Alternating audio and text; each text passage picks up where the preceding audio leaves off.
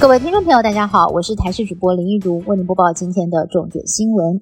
新北市爆发了板桥跟戏子区有两所幼儿园孩童体内验出了管制药品，部分台北医院专线累计接获的询问电话飙到了一百八十九通。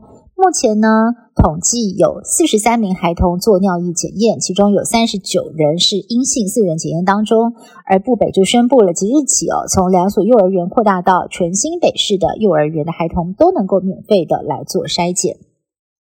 中国国家主席习近平在十六号会见微软创办人比尔盖茨，他是习近平近年来首位接见的外国企业家。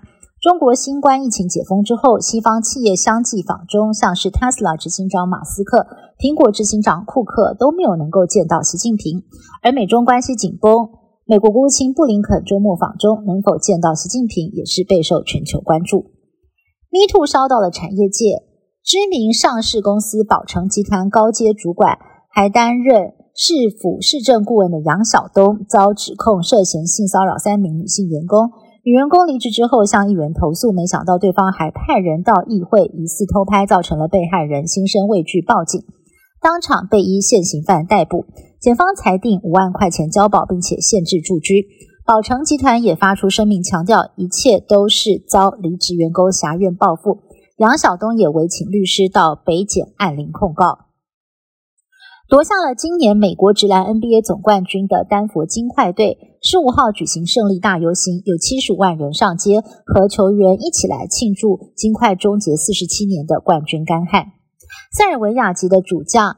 约基奇夺冠当天一度表示不想参加游行，这天还是坐上了消防车跟装甲车接受民众的欢呼。不过几天下来，丹佛传出了多起枪击，总共有十个人中弹。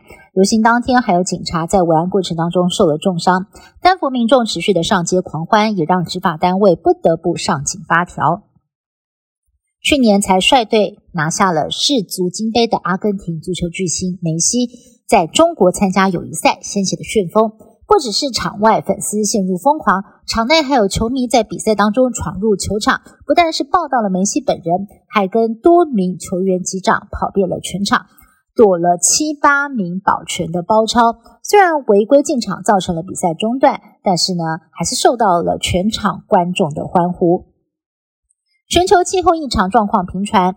南美洲的玻利维亚正值冬天，气温突然降到了零度以下，让葡萄酒还有农产区的居民措手不及。相较于玻利维亚极冻，中美洲墨西哥气温飙破四十度，民众大喊：“真的是热到受不了了！”